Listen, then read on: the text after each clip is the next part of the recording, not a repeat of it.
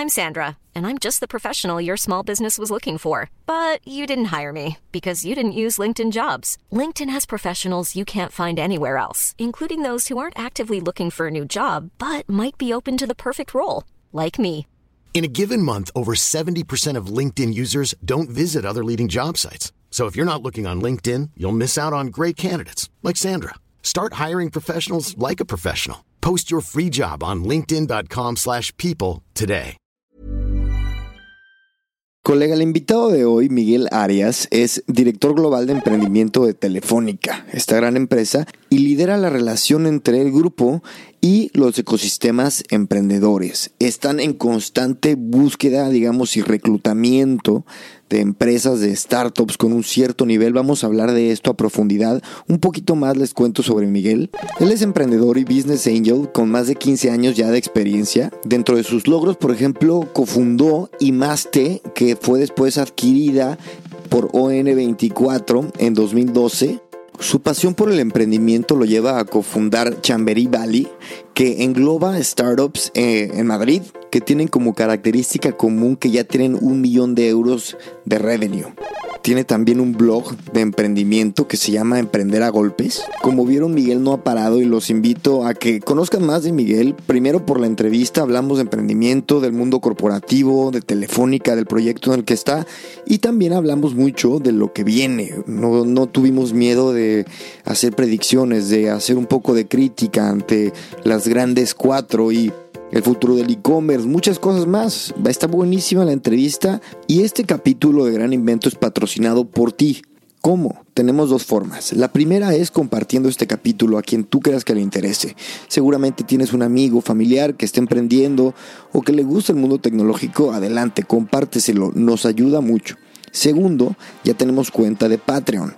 Así que si quieres donar para los gastos de este podcast 5, 10, 20 euros, métete a patreon.com diagonal gran invento y coopera con lo que quieras. Cualquier cosa se agradece muchísimo y bueno, sin más, yo soy Chris y te doy la bienvenida a este tu podcast de tecnología y negocios digitales, Gran Invento. Miguel, bienvenido. Un placer estar aquí, ¿cómo estás?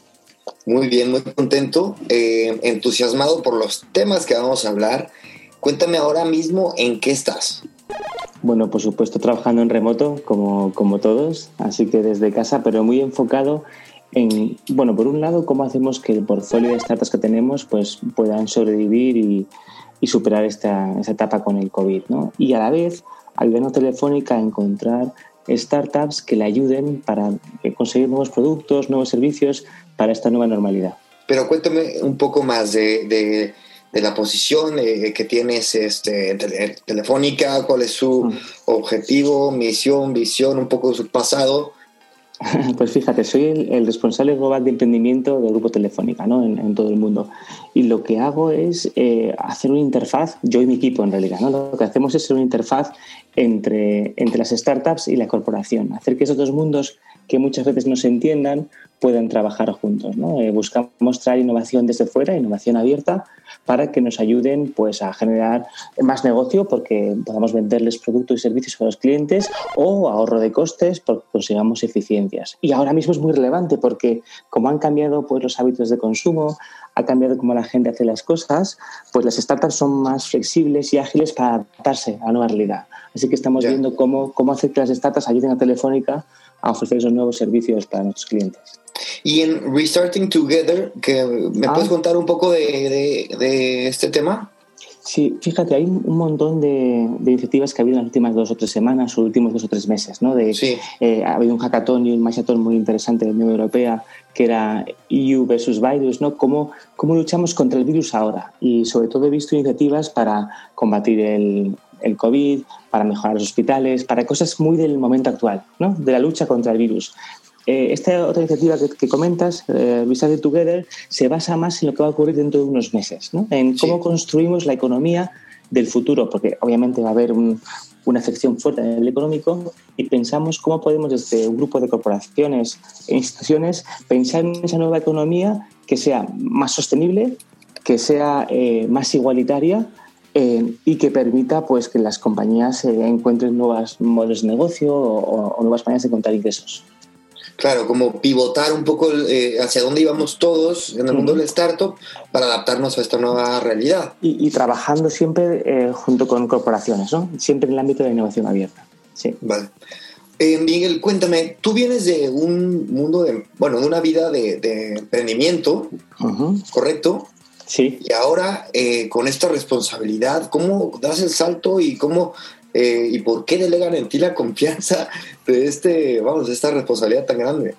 Pues es un cambio bastante grande, ¿no? Mm, yo, como comentabas, durante más de 15 años he sido emprendedor en, varias startups y, y, tuve una oportunidad que es un privilegio para mí, que es ver qué pasa al otro lado. Yo tenía mucha curiosidad siempre por, por ver cómo en las dinámicas corporativas, por qué se toma una decisión, por qué eh, a veces una gran corporación no quería trabajar con, con la startup y Telefónica me da esa oportunidad de hacerlo y a nivel global, ¿no? Cuando trabajas como emprendedor te enfocas mucho en tu proyecto, en tu proyecto, en tu industria y me apetecía en este momento actual poder enfocarme en muchas industrias y una telco se, basa en muchas industrias y en muchos países, ¿no? Y, bueno, y eso es lo que hago, o sea, intento ayudar a emprendedores a trabajar con Telefónica o a Telefónica a trabajar con emprendedores eh, en toda su huella, ¿no? En, Latinoamérica y en Europa.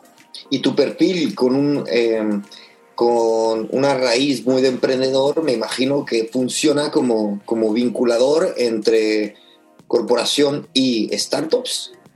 Sí, yo creo que como decía, es un poco una labor de traductor, ¿no? Hay que, hay que estar un poco entre, entre ambos mundos, ¿no? Y, y, la gente como yo, que ha vivido eh, más la parte del emprendedor, pues puede ayudar a que la corporación entienda las dinámicas, entienda, sobre todo entienda la prisa. Yo creo que el emprendedor es un animal con mucha prisa, con mucha necesidad de crear cosas y la corporación tiene otros ritmos y hay que, hay que compasarlos. Eh, ¿qué, rol juega Madrid en, Madrid ciudad en, todo esto? Hombre, fíjate, claro, Madrid es muy relevante para Telefónica, ¿no? es donde están los headquarters, eh, y, para mí personalmente, bueno, yo soy asturiano, pero adoptado por Madrid, ¿no? Es una ciudad muy abierta y que permite, pues, hacer muchas cosas a todo el mundo que viene de, fuera. Eh, el rol de Madrid, yo diría que es el de una ciudad cosmopolita, una ciudad que tiene un buen talento universitario, un buen talento emprendedor, ya que le faltaba un poco más de, de visión diría de escalado. Nos faltaba más gente que hubiera escalado startups en el pasado. ¿no? Y eso ha cambiado mucho. En los últimos tres, cuatro, cinco años ha venido gente de fuera, españoles y extranjeros que han estado en corporaciones, en startups en Estados Unidos, tú mismo. Bueno, yo en Estados Unidos no, pero sí por, ahí. Sí, pero gente, gente que aporta, pues eso, esa visión de entender cómo hacer crecer compañías en poco tiempo, eh, con la parte más eh, éramos muy buenos en lo técnico, nos faltaba un poco más lo comercial, lo marketingiano y, y ahora creo que estamos muy bien. ¿no? Yo creo que Barcelona es una gran capital del e-commerce, del gaming, los eh, clasificados, todo lo que sea ese tipo de, iniciativas y Madrid la ve un poco más ligada al, al enterprise software, SaaS, enterprise, al deep tech, los datos, etcétera muy interesante que me digas esta comparativa, precisamente porque tuve hace unas semanas al delegado de innovación de, Madrid em, y hablábamos de estas eh, diferencias. Em, tú tú me, comentabas esto, estas diferencias que, que, ves, pero podríamos entrar un poquito más. Eh, Madrid, como dices, un poco más. Me vas a meter en un lío, me vas a meter en un lío, muy bien. No, porque, em, porque yo creo que a toda la gente que, que trabajamos en, en, España, incluso los latinoamericanos que nos escuchan, que es aproximadamente la mitad, ahora quiero ir para allá. Em, creo que nos interesa saber un poco hacia dónde podemos eh, ¿qué, características tiene pues, cada ciudad, ¿no? Ahora ya tocamos muy, muy de gaming, muy de innovación, ciertas cosas muy eh, cosmopolitas eh, pasando en Barcelona. Y aquí es verdad que Madrid se empieza a sentir como un desarrollo más robusto, ¿no? Como, como tú dices, más empresarial. Sí, yo creo que Madrid tiene ese acceso más a los grandes clientes industriales o corporativos. ¿no? Aquí hay muchas sedes de grandes corporaciones, Aquí tienes eh, una gran parte ¿no? de, la, de, la, parte gubernamental, tanto el gobierno estatal como la Comunidad de Madrid. Yo diría, y luego estás muy comunicado, ¿no? Tienes una comunicación muy fuerte hacia, hacia LATAM, que hablaremos en breve, pero también al resto de, Europa. Esas son las grandes ventajas. ¿no? Y luego un montón de universidades, con lo cual mm. tienes mucho talento técnico de gente que puede estar empezando. Lo que nos faltaba era esa segunda generación de emprendedores, ¿no? Eh, gente que ya había tenido éxito eh, y que montara luego pues eh, compañías o que fuera creciendo, ¿no? Y yo creo que ahora mismo, bueno, imagino que sabes que soy uno de los fundadores de Chambery Valley, ¿no?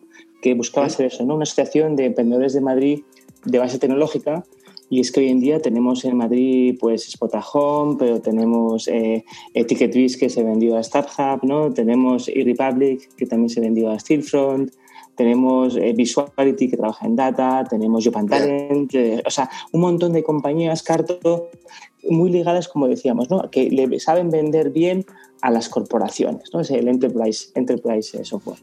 Que me encanta el nombre, Chambery Valley. Es increíble.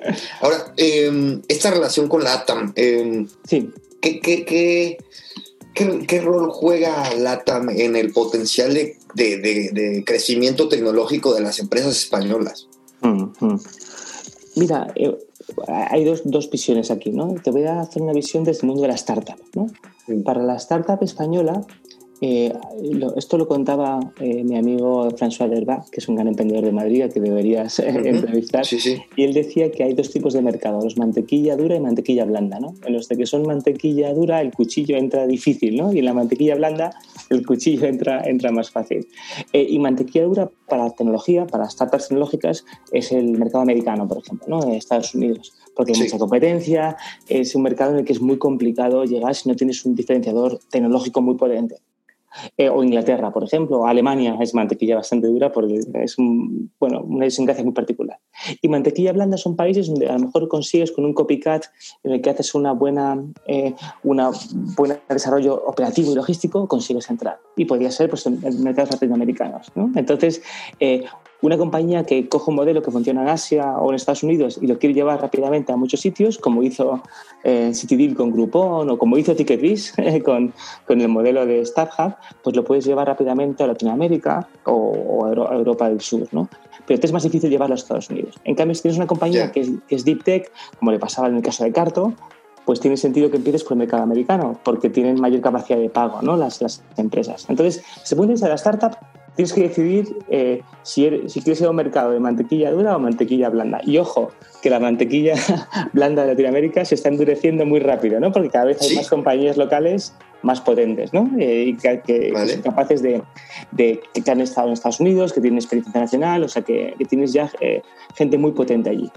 Desde el punto de vista de la corporación, como Telefónica, claro, tenemos muchísima presencia en Latinoamérica, ¿no? Somos la telco líder en, muchos de los países, con lo cual es muy importante, por un lado, potenciar el ecosistema local, o sea, Guaira nace precisamente para eso, para que el ecosistema emprendedor local pueda desarrollarse. En un momento en el que no había casi nada, hace 8 o 9 años eh, allí a, nivel de aceleradoras o de inversión corporativa, y nace, y también tiene una idea clara, es que hay mucha innovación ocurriendo en el ámbito local, en LATAM, que entiende muy bien los mercados de Latinoamérica que no se entienden igual desde Europa o desde Estados Unidos. ¿no? Entonces, para hacer una aplicación que ayude a financiar eh, en el momento del punto de compra, como puede ser ADI, para buscar una startup que te ayude en el ámbito del transporte interurbano para entender eh, cómo puedes hacer que los autobuses estén conectados y ayudar a ver cuánta gente sube y sale usando inteligencia artificial. Es algo que en, en España no, no haríamos porque no tenemos la necesidad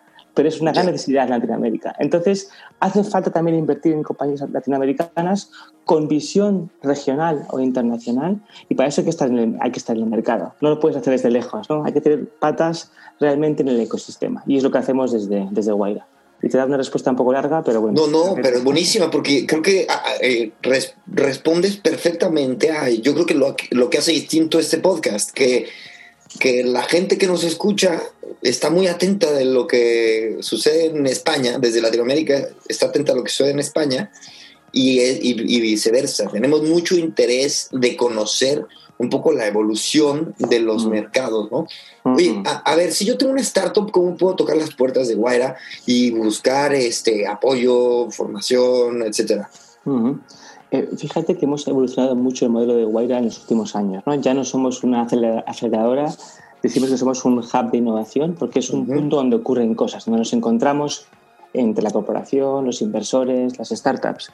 Entonces, no es que tengamos una call anual en la que se apunten todas las startups, escojamos 10 en cada país y esas 10 estén durante 12 meses con nosotros. Y, o sea, no hacemos ya una gestión como con cohortes, sino que hacemos una búsqueda continua de compañías todo el año, ¿no? el scouting todo el año. Entonces, eh, tenemos una página web en guaira.com donde hay webs de cada una de las distintas guairas y ahí puedes en cada una de ellas mandar tus proyectos o más que mandar un proyecto, debería escribirnos para decirnos lo que haces y pedirnos una reunión ¿no? con alguno de nuestros scouters a nivel local. Muy, muy útil siempre es cuando alguien nos hace alguna intro. ¿no? Eh, yo diría que si algún business angel o algún inversor de la región nos dice, oye, esta compañía tenéis que verla porque tiene un producto muy interesante en, IoT, en ciberseguridad, aún mejor, ¿no? y, siempre lo digan, en todo caso, no solo para Guaira, para cualquier inversor, cualquier corporación, el poder de la intro es súper relevante, porque te da credibilidad. Y una compañía en fase inicial lo que necesita sobre todo es, credibilidad. ¿no? Así que yo creo que no es tan difícil acceder a los country managers de Wide en cada país o acceder a los scouters, los puedes encontrar por LinkedIn y buscad quién de vuestra red puede tener acceso para hacer la intro. Y si no la tenéis, no pasa nada. Entonces nos escribís a, puerta fría y lo miramos con mucho cariño. Eso sí, eh, vemos miles de proyectos cada año en todo el mundo y, un inversor eh, lo que más tiene que aprender a decir es que no, ¿no? O sea, decimos que no en el 99% de las veces, con lo cual también ah, tenéis que entender que podemos deciros que no, pero estaremos muy atentos porque nos equivocamos mucho. Así que puede ser que digamos que no ahora y dentro de seis meses digamos que sí. Precisamente hablando del timing y del giro, em, ¿tienen ustedes un... Em, algún perfil de empresa, de startup, eh, que estén a quienes estén inclinados tal vez, tal vez por el tema de la telefonía, de la comunicación, no sé, pregunto. ¿eh? Sí, mira, eh, varias cosas. hemos, como te decía, madurado el modelo y hemos visto que necesitamos trabajar con compañías que tengan un punto de madurez. esto quiere decir que no trabajamos con compañías que acaban de empezar. ¿Por, qué no lo hacemos? Porque nos es muy difícil ser un buen cliente o un buen partner comercial de compañías muy, muy pequeñas. Necesitas un poco de músculo para poder trabajar con la corporación. Así que lo que buscamos son compañías que tengan ya una madurez inicial, digamos que tengan facturación, que tengan, por tanto, market fit con, su mercado. Y eh, para darte algunos números, a lo mejor que facturen por encima de 200.000 euros hasta un millón de euros, que, tengan ya por lo menos más de 5 o 10 empleados hasta 30, 40, que tengan ya el equipo en su fase inicial y que generalmente ya tienen algún tipo de inversión en fase semilla o Business Angels eh, y que estén buscando su ronda Serie A o, ahora ya todo se llama un poco distinto, ¿no? Su, late seed, ¿no? Su eh, seed tardío, su early A, su Serie A, A tardía, pero eh, que estén buscando levantar entre medio millón a dos millones de euros, porque nosotros aportamos 250.000 euros de, de ticket máximo. Con lo cual, buscamos compañías que tengan ya mercado, ya clientes que tengan que, algún área de actividad que esté cercana a la, a la telco, ciberseguridad, inteligencia artificial, datos, como tú decías, red, conectividad, por supuesto, vídeo, que hacemos muchos temas de, de vídeo, eh, realidad aumentada, que podamos ligar a entretenimiento, esos sectores amplios de la telco, porque nuestro objetivo fundamental no es invertir, sino es hacer negocio conjunto con esa compañía. Mm. Compañías que podamos meter nuestro canal comercial o podemos integrar con algún producto de telefónica o podamos usar internamente. ¿no? Entonces, si no tiene madurez suficiente y no encajan en nuestra línea estratégica, es muy difícil. Correcto, muy bueno. Em, a ver, llevamos casi tres meses en una evolución constante del inicio de este tema del COVID a un poco ya el, momento de ahora que estamos de salida. Creo que ha cambiado mucho el cómo pensábamos que iba a afectarnos, porque primero no sabíamos, ¿no? Y, ha cambiado, vimos cómo el e-commerce empezó a explotar, eh, hemos visto que el tema de la hostelería tiene un, un reto particular, en fin, a tres meses del comienzo, ¿qué tendencias crees que sí serán constantes? Sí, uff, esa apuesta es, es, muy complicada, ¿no? Pero bueno, los inversores tienen que tener una visión del futuro, ¿no? Y sobre ese futuro tienen que tomar decisiones, ¿no? Y luego te puedes equivocar o no. Eh, me gusta mucho el concepto de, de Nassim Taleb de las, las, las startups, las compañías antifrágiles, ¿no? Eh, que son aquellas que en condiciones de contorno complicadas son capaces de, de, crecer, ¿no? Y yo creo que ahora mismo hay que apostar por, por eso, por compañías antifrágiles, ¿no? Aquellas que son capaces de reinventar un modelo de negocio ya existente y cambiarlo gracias a esta masiva digitalización que mencionas, eh, Cristian. Te diría, por ejemplo, me, voy a, me la voy a jugar. A ver, a ver, luego, luego veremos este podcast y veremos a ver cuánto me equivoco. Claro, seguramente eh, no, no, no, estaremos en lo cierto, pero puede ser. Bueno, vamos a, a, tendencias, ¿no? Yo creo que sí. eh, está claro que los wearables, eh, sobre todo ligados a salud y conectados a través de IoT, yo creo que veo ahí un, un futuro relevante.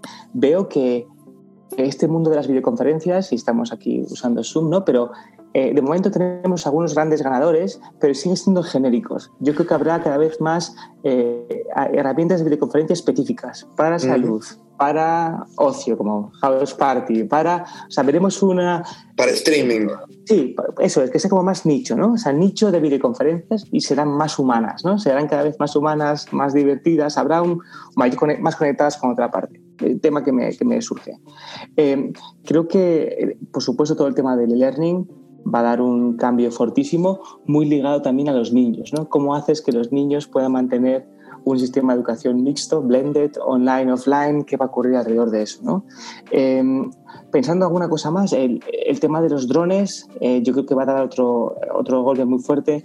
Drones que puedan llevar las cosas a última milla, que tengan inteligencia artificial, que estén conectados, veo, veo algo ahí, ¿no? O sea, como ves, eh, varios temas que para mí lo relevante es que todos se, se, montan, se montan sobre un cambio tecnológico muy fuerte que lo va ligado al 5G, al IoT alcanzando madurez suficiente, a la inteligencia artificial. ¿no? Entonces, esas tres capas tectónicas se están entrecruzando y están creando esta disrupción. Para mí, es un momento muy bueno para invertir en startups, no porque sea un momento de crisis, es horrible invertir en momentos de crisis, no creo que sea nada positivo, ¿no? Eh, sino porque hay un cambio tecnológico latente que va a generar una tormenta perfecta de disrupción. ¿no? Como pasó en 2008. La gente habla mucho en 2008 de, ah, surgió Airbnb, surgió Uber, surgió todo esto, y lo ligan a la crisis del 2008. Yo lo ligo a que en el 2008 cambió la placa tectónica tecnológica del movimiento móvil, de los location eh, based services, ¿no? la geolocalización móvil, yeah. y eso uh -huh. habilitó las, las, las startups, no la crisis. Totalmente. Oye, se habla mucho y hablamos mucho en este podcast del, de, la, de la intensidad que, que requiere una startup. ¿no? Ahora, uh -huh. tú que pasaste de ser startup, pero a sí. tener un rol, digamos que más corporativo, te pregunto, ¿duermes más tranquilo? Ahora sí que vas a conseguir que me, que me echen. Mira, eh, yo creo que en la startup, eh, en la que vives una montaña rusa emocional, en la que pasas subidones y bajones todo el rato, las subidas son más pronunciadas que en la corporación y las bajadas también son más pronunciadas. ¿no? Eh, yo tengo un blog que se llama Emprender a Golpes, ¿no? Se emprende sí. a golpes, ¿no? Se emprende a golpes. Pero, eh, y, y, es muy intenso, los, se vive, todo se vive con mucha intensidad. El, el, no poder pagar las nóminas lo vives con muchísima intensidad. El ganar un contrato muy grande con muchísima intensidad, ¿no? Todo es así. En la corporación todo está un poco más atenuado, eh, pero el nivel de actividad es igual de alto y a veces aún más alto. Lo que pasa es que en la startup eh, el foco está un poquito más directo, porque no tienes mucha capacidad de dedicarte a otras cosas. O sea, o, o haces todo enfocado hacia la facturación de final de mes, o, o, no facturas, se acaba la compañía. En la corporación haces muchas cosas, pero a veces no están alineadas y a veces una va en contrario de la otra. ¿no? Y esa es una diferencia que para mí es sorprendente y, y, a veces haces cosas que no tienen ninguna relación con la facturación de telefónica del, del mes. ¿no? Hay una distancia mayor eh, mental. Claro. Entonces, exige un ejercicio continuo de salirte del curso, ¿no? Getting off course and correct y, vol y volver, porque, porque si no, la corporación te puede permitir hacer muchas cosas que no te llevan a ningún sitio. ¿no? Entonces yo creo que es importante que la corporación cojamos esa parte de las startups que es el, la prisa, como te decía, y, eh, y la sensación de urgencia. ¿no? Ya, se podría decir que los KPIs son menos como resultivistas, ¿no? en el mundo corporativo. Sí, bueno, hay, mucho KPI, ¿no? Hay, mucho más KPI que en la startup.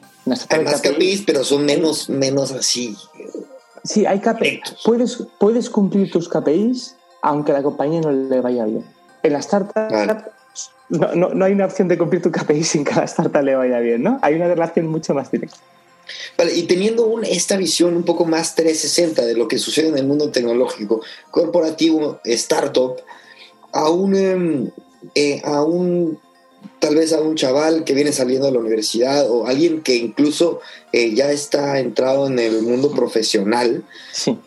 ¿hacia dónde le dirías que le convendría tal vez perfilar su carrera? ¿Hacia qué tipo de desarrollo de, habilidades? Hmm.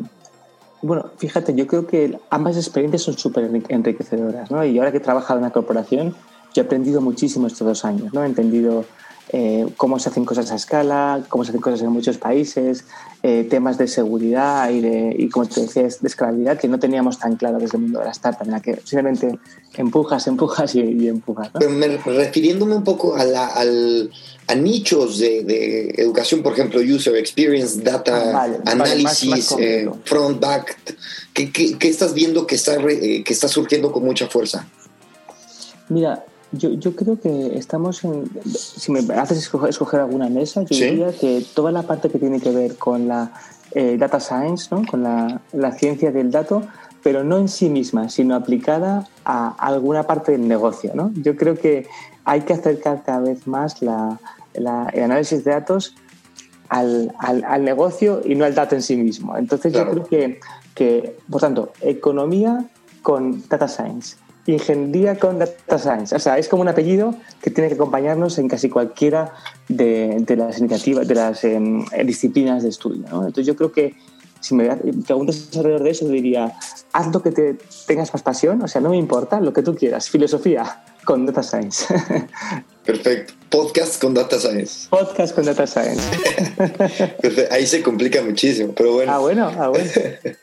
eh, em, Entramos a, un tema que nos concierne, yo creo, ahora mismo, en un momento que el, mundo está, está como en un punto de inflexión en muchos casos. Em, nos toca hablar de las, las Big Four, ¿no? Las, las, cuatro grandes que son Amazon, Apple, Facebook y Google. Y yo quisiera preguntarte tal cual, ¿cuáles de estas em, empresas, si en caso de que exista alguna, crees que necesitaría algún tipo de regulación? Eh, ¿Qué crees que exista algún tipo de, no sé, de peligro, de exceso? ¿Qué te gustaría ver en ese aspecto?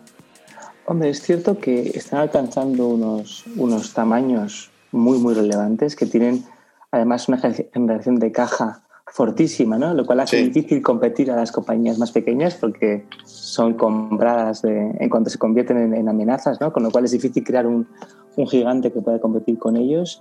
Y luego además tienen una capacidad de, de cambiar la opinión de las personas o de definir eh, productos tan fuerte, ¿no? Que, que da, da, que pensar. Yo te diría que hay un punto primero que tiene que ser eh, la regulación a nivel de, de taxación, ¿no? De, de, de taxa, como hablo ya, de, impuestos, ¿no? impositiva, impositiva, perdóname, impositiva. Sí, sí, sí.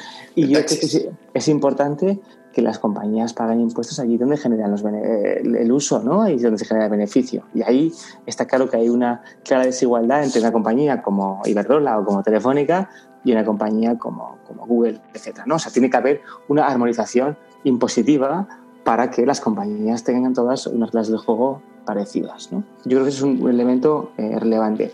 Y luego ah, está claro que hay eh, mercados hiperregulados como el teleco, como, como, como, el energético, y luego hay mercados que, que, ahora, en aras de la innovación, que yo soy totalmente pro innovación, pero tiene una muy fuerte desregulación. Yo creo que tiene que haber ciertos, ciertos límites. ¿no? Y, y puede ser, no, no, no estoy tan seguro de si debe ser una partición, como decían ¿no?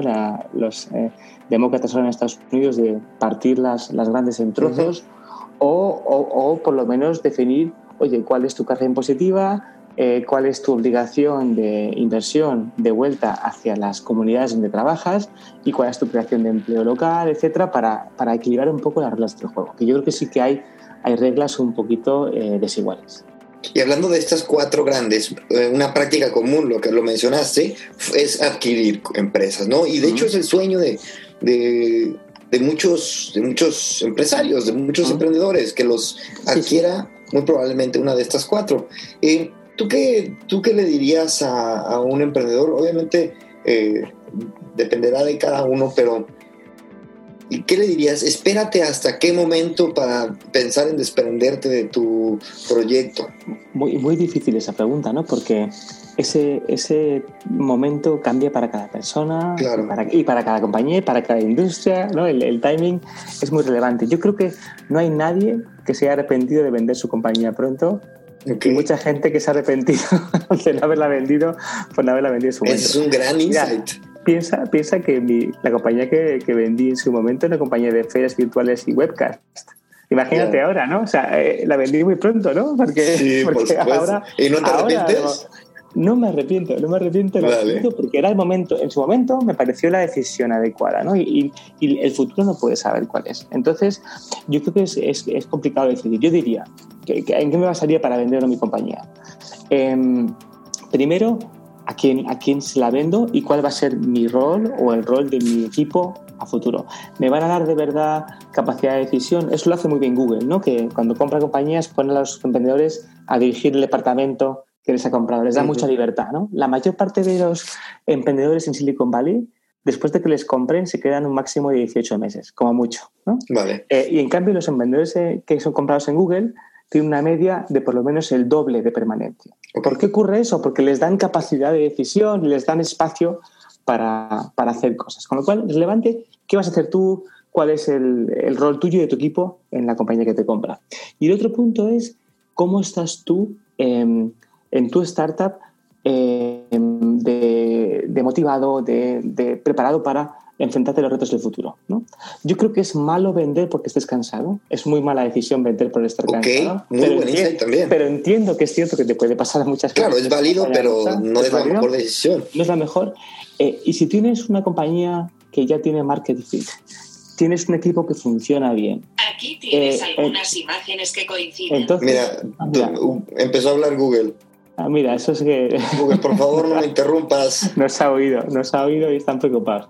No, si tienes, tienes un equipo bueno, ¿no? un equipo de, bien ensamblado, bueno, tienes un, un producto que tus, los clientes adoran y que se deben de cada vez más, entonces nunca vendas porque estés cansado, no vendas porque tu competencia eh, está creciendo, porque tú seas capaz de, de superarlo, eh, vendes solo porque tengas el convencimiento de que es el momento para ti de cambiar de, actividad. Porque, eh, seamos sinceros, no muchas veces llegaste a una compañía que quiera ser comprada por otros. O sea, tener esa, ese momento de magia de una compañía tecnológica que funciona bien, con buen equipo, pasa muy pocas veces. Es correcto, es, es cierto. Y estos consejos, Dios mío, por favor, voy a empezar a, cobrar la entrada o, estos consejos porque son buenísimos.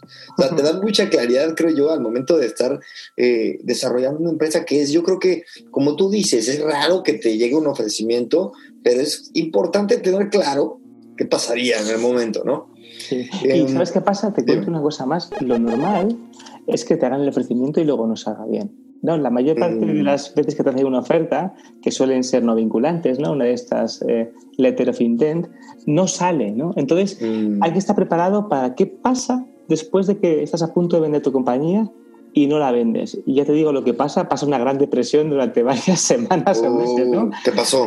Hombre, sí, sí, a, que se emprendedor con el que hables te contará historia, historias de horror de estar a punto de vender y, y luego no vender y es complicado. La mejor manera que tiene un competidor de hundirte es decir que te va a comprar, liarte dos meses y luego dejarte sin comprarte. otro gran consejo. Muy bien, genial. En relación al e-commerce, se viene un cambio que yo creo que le dio eh, esta, esta situación del COVID, le dio una inyección de adrenalina. Sí. ¿Estás de acuerdo conmigo? Sí, sí, sí, Bueno, eh, muchísima gente que no estaba haciendo ¿no? compras online se, se, han metido de manera masiva a hacerlo, porque, bueno, por, por, por, necesidad y ahora porque ya seguirá, ¿no? ¿Tú crees que sí siga la tendencia, no? Sí, estoy convencido. Y también algo que ha sucedido en estos últimos, eh, digamos, 100 días fue 100 días menos, menos.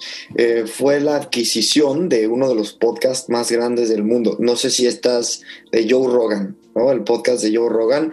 La fuerte inversión que está haciendo Spotify hacia este formato me parece interesantísimo y que llama mucho de, habla mucho de, de el futuro de este, de este medio que es como tan entrañable, ¿no? Entonces, eh, dame, dame tus puntos de vista en relación a este medio, al podcasting, y hacia dónde perfilas tú el, futuro del mismo.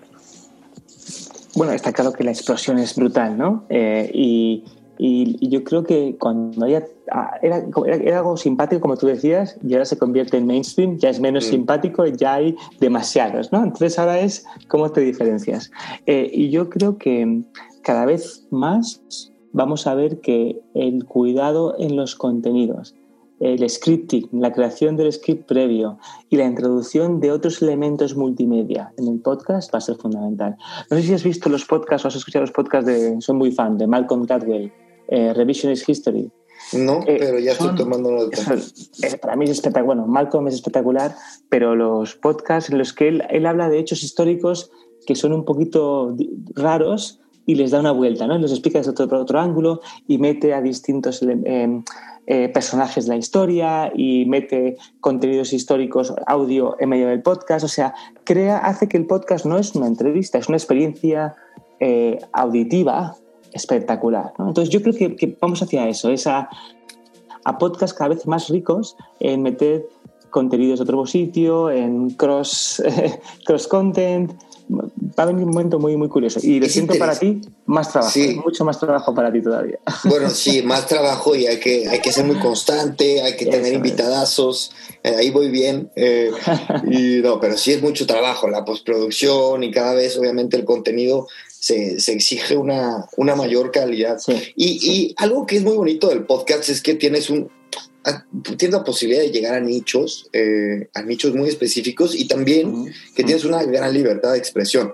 ¿Y por qué, lo, por qué lo digo? Porque no estamos regulados por lo que diga YouTube, lo que diga Twitter. Y sobre este tema me parece que se aproxima un debate también eh, complejo. Me encantaría saber tu punto de vista. Precisamente hoy saqué un, un ensayo hablando de la, de la libertad de expresión. Eh, en Twitter, en Facebook, y tocó este tema de que es, es, es, muy fácil pensar que Twitter, Facebook y estas redes sociales son espacios públicos, ¿no? Donde se debería, debería, perdón, de garantizar la libertad de expresión. Sin embargo, es real que no son espacios públicos, aunque son casi totalmente, aunque son ya que casi el, medio de, comunicación por, por excelencia. Entonces, ¿Qué te, viene a la mente en, temas de garantizar la expresión y con este, digamos que este gran dilema de, bueno, sí, pero Twitter es privado? Sí, claro, pero, pero, pero dicho tú bien, para mí son medios de comunicación ya, ¿no? O sea, eh, hemos pasado de la red social a medio de comunicación, son plataformas, plataformas para expresar opiniones. Entonces, eh, hablando de la libertad de expresión, para mí todo el mundo tiene libertad de expresarse, salvo que promueva el odio, promueva, eh, promueva la violencia, etc. ¿no? Tiene que haber unos límites, sobre todo porque son plataformas que llegan a, a, millones de personas de golpe. ¿no? Entonces yo creo que estamos viviendo momentos muy, muy interesantes, ¿no? el que Twitter empiece a, a censurar ¿no? las, los tweets del presidente de Estados Unidos es una pasada, ¿no? Si lo estamos imaginando, pero es que es una plataforma en la cual se está incitando la violencia de alguna manera. ¿no? Eh, hay un caso muy curioso de, eh, no sé si lo has visto la semana pasada en Twitter, un, un, un tuitero que se dedicaba a poner los mismos tweets que Donald Trump. ¿no? Lo mismo, las mismas, exactamente las mismas, copy-paste, sin decir que era Donald Trump, las mismas. Y le suspendieron al tweet 25, ¿no? O sea, le, quitaron la cuenta, ¿no? O sea, da que pensar, ¿no? Pero yo creo que es importante que las redes sociales entiendan el poder que tienen eh, y, como tal, pues si no se autorregulan, pues que, que, haya una regulación que lo, que lo lleve. ¿no? Ah, eh, tuvimos una conferencia en telefónica y soy muy malo para el nombre, es Jared, es un filósofo estupendo, estoy quedando fatal, un filósofo increíble que habla sobre lo que va, pasa con las redes sociales y cuál es el impacto, luego te, te, busco el nombre. Y eh, nos contaba que claro que la mayor parte de los algoritmos de muchas redes sociales están diseñados para optimizar el engagement, ¿no? Que la gente quiera estar más tiempo en la red social, quiera clicar más veces, pero que el, sentimiento que más despierta el engagement en el ser humano no es la sensación de bienestar, no es la alegría, es la, rabia o el, o el miedo. Entonces, los algoritmos, que les da un poco igual, si ellos están optimizados para conseguir más engagement, dicen, pues venga, te voy a meter más rabia, te voy a poner más, más, más miedo, ¿no? Para, para que tú puedas, ¿no? Eh, bueno, para que consumas más y ya está, ¿no? Claro, es, es un tema complicadísimo, pero yo creo que es muy interesante y es una conversación que tenemos, Miguel, que empezar a tener, porque al final la gente que trabajamos en esto que vivimos, esto que amamos, este mundo tecnológico digital, seremos los que tendremos que, debatir al respecto y creo yo que tendremos que, orientar también la opinión pública, ¿no? Hasta cierto punto. Y un poco para concluir, Miguel, te pregunto, ahora que, que, bueno, ya pasaste por una etapa de emprendimiento, estás en tu etapa corporativa con una responsabilidad, me parece, de lujo, Em, ¿Cuáles son los sueños que cumpliste o un sueño que ya cumpliste? ¿Y cuál es el siguiente sueño que vas a cumplir? Qué complicado. Eh, lo, voy a llevar a, lo personal, ¿no? El, sueño que he cumplido es que tengo dos niñas preciosas. Tengo ahí mi, mejor startup, está en casa y, he cumplido el, poder tener una familia en la que en la que no todo es el trabajo, no todo, no, que hay una eh, capacidad de crear cosas entre nosotros, ¿no? Y para mí eso es muy, muy importante, muy importante. Así que para mí el, sueño conseguido es un sueño familiar, te diría. Eh, Genial. Eh, y, debo decir que es que, me siento muy orgulloso de lo que me ha pasado a nivel profesional, sobre todo por la suerte. Es el elemento más importante que hay que tener para tener éxito como emprendedor, es tener muchísima suerte. Y, ya, y verás que en cualquier historia de éxito que veas hay algún pivote clave entre la vida y la muerte y luego muchísima suerte, si no, no, ocurriría. Eh, ¿Qué me gustaría hacer? ¿Qué me, qué, me, qué me, queda por hacer a nivel profesional? Eh, yo creo que después de la experiencia en la startup y la experiencia en la corporación, eh, a mí me gustaría ver cómo puedo tener mayor impacto en los ecosistemas emprendedores. Y mayor impacto significa cómo. Con un fondo de inversión que pueda hacer mayores inversiones, eh, desde una posición más ligada a una institución pública que pueda intervenir en, la, en el ecosistema, desde algo privado, no, no estoy seguro, ¿no? pero cómo conseguir que la experiencia que tienes muy particular de los dos mundos ayude a, nivel social. Ok. Pues Miguel, muchísimas gracias. ¿Algún mensaje que le digas a nuestros escuchas? ¿Dónde te podemos encontrar?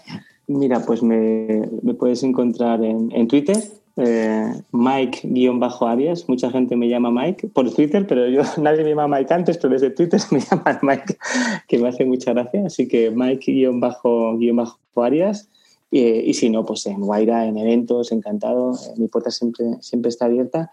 Y sí quería dar un mensaje final. Yo creo que con todo esto que nos ha pasado del coronavirus, eh, hay una sensación que, que, yo tengo también muchas veces de que estamos como a expensas del destino, ¿no? A ver qué va a pasar ahora, a ver qué le pasa al virus, a ver qué le pasa a la economía, a ver qué pasa ahí fuera, ¿no? Escuchamos las noticias para que, que nos digan qué nos va a pasar a nosotros, ¿no? Y yo quiero pensar que hay algo que podemos hacer cada uno de nosotros ahora para, para crear este nuevo mundo que, que, viene, ¿no? con más foco en solidaridad, con más foco en, la, en, lo, verde, en lo sostenible, con más foco también en, los mayores, ¿no? que, que, hemos visto que son la gente más frágil. O sea, que, que podemos tener un rol proactivo y no estar siempre esperando y leyendo en Twitter qué nos van a decir los demás o la sociedad o los científicos de que nos pase a nosotros. Así que nos animo a todos, nos animo, que a mí me pasa mucho, a que nos hagamos proactivos y no reactivos.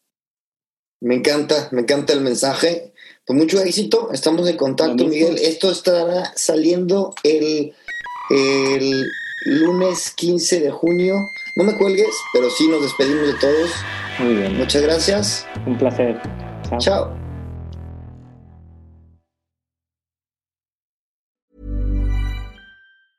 Hey, it's Danny Pellegrino from Everything Iconic.